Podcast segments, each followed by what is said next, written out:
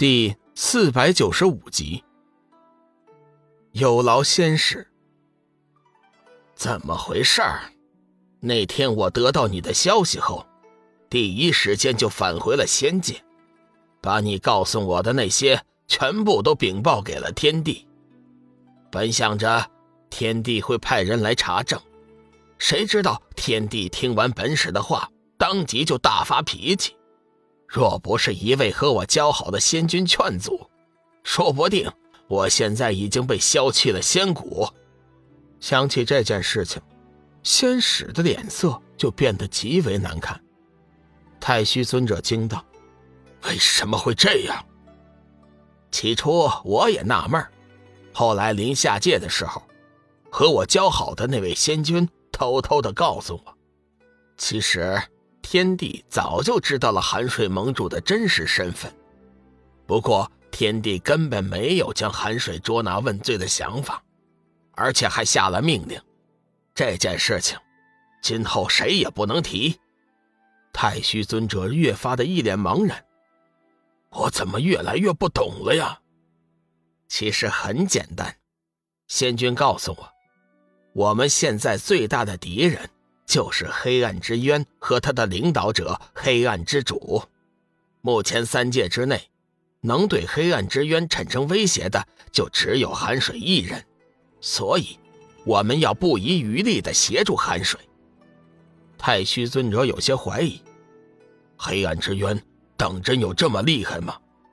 难道我们天涯海阁的力量还对付不了？哼！仙使大人有些不屑。别说你天涯海阁，我听说，只要是黑暗之渊的四大军团出世，就算是倾三界之力，也未必是人家的对手。太虚尊者闻言默默不语，似乎明白了一些什么。多谢天使大人提醒。太虚尊者想通了其中的道理后，急忙道谢。道谢就免了。今后你还是少招惹寒水和幻月仙子，否则谁也救不了你。”仙使大人告诫道。就在这时，林海散人突然找到了仙使和太虚尊者，神情有些焦急。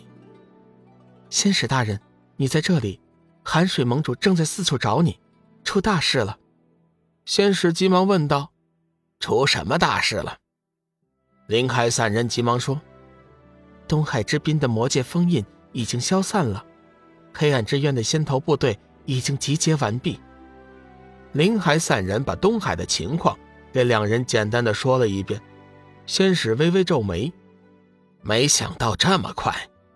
走，我们现在就去大殿，和寒水一起商议下一步的行动。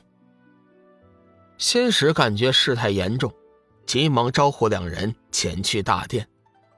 此时，大殿中，龙宇已经召集了会盟所有的长老和天涯海阁的高手。值得高兴的，雷猛和静茹消失了一段时间之后，今天也回来了。从两人亲昵的程度来看，静茹似乎已经接受了雷猛。龙宇对雷猛的印象一向不错，急忙道喜：“恭喜贺喜，两位有情人终成眷属啊！”静茹脸上露出一丝羞涩，上前说：“这事儿说来还要谢谢盟主，如果不是盟主，我哪能看清楚冷风的真实面目？” 哈哈哈自家人无需客气，冷风为人，就算是没有我，迟早也会暴露。”龙宇客气地说。小玉暗暗观察静茹，总觉得她的神情有些不对劲，但是具体是哪儿不对劲，她又说不上来。停了一会儿，雷猛突然单膝跪地，对着龙宇就是一拜：“盟主，在下还有件事请求你的帮忙，希望盟主能够答应。”龙宇急忙将雷猛扶起来，笑道：“什么事情？但说无妨。”雷猛看了一眼静茹，说：“盟主，眼下我大师兄已经不在了，我想请盟主帮我们在师尊面前说说情。”将那盘龙仙剑交给我，由我和静茹姐练就双剑合璧。我还以为是什么事情呢，原来是这事儿啊，没问题，这件事情就包在我的身上。回头等我见到太虚尊者，我一定和他求情。多谢盟主成全。静茹和雷猛双双下跪。寒水盟主，这件事情本使就替太虚尊者做主了。盘龙剑即刻交由雷猛修炼。说话间，大殿中已经多了三人，正是仙使、太虚尊者和灵海散人。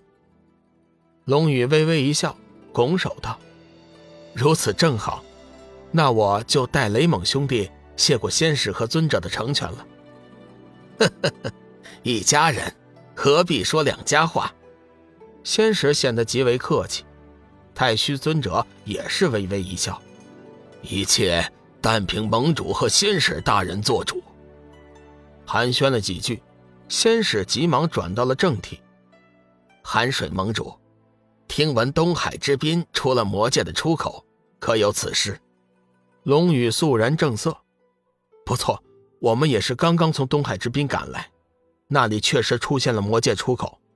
上古时期留下的佛道禁制已经消散，我和木易暂时将其封印，大概能持续一个月的时间。一个月之后，黑暗之渊的先头部队就会出世了。哦，你打算怎么办？我想去趟冥界寻求帮助。龙宇并不隐瞒仙使，仙使皱眉说。冥界乃是三界之外的空间，和三界一向没什么联系。就算是你要求，他们也未必会帮忙。身为仙使，自然是知道冥界的事情。黑暗之渊野心极大，亦不在三界。我想冥界对这件事情也不会坐视不理。再说了，既然上古大神在冥界留下了应对之法，冥界就有责任和义务。和我们一起对抗黑暗之渊。这么说，你已经打定了主意，前去冥界。不错，冥界之行，我势在必得。龙宇顺便把死灵修真复活的事情也告诉了仙使。仙使闻言顿时变色，心中暗道：要将这件事情尽快的告诉天地。寒水，你告诉我的这些事情极为重大，我现在。必须尽快的上报仙界，你暂时先不要行动，等我回来再去冥界。仙使大人，时间不等人，我怕耽误了时机呀。放心，我最多一天时间就能赶回来。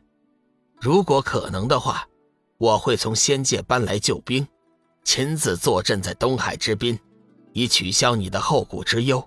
事不宜迟，我现在就走，那就有劳了。听闻能从仙界请来高手坐镇，龙宇自然高兴。仙师离开后，众人聚在一起又商议了一会儿，除了冥界之行，也没有想出什么好的办法来。关于冥界之行的人选，龙宇则打算只带幽梦一人前往。冥界之行可以说是充满着莫大的危机，若非必要，龙宇甚至想着自己一个人孤身前往。小玉却是不答应，说什么也要一起去。好不容易熬到头，和自己心爱的人生活在一起，小玉自然不愿意再分开。尤其是冥界之行，如此危险的事情，她又怎么能放心叫艾郎独自去承受呢？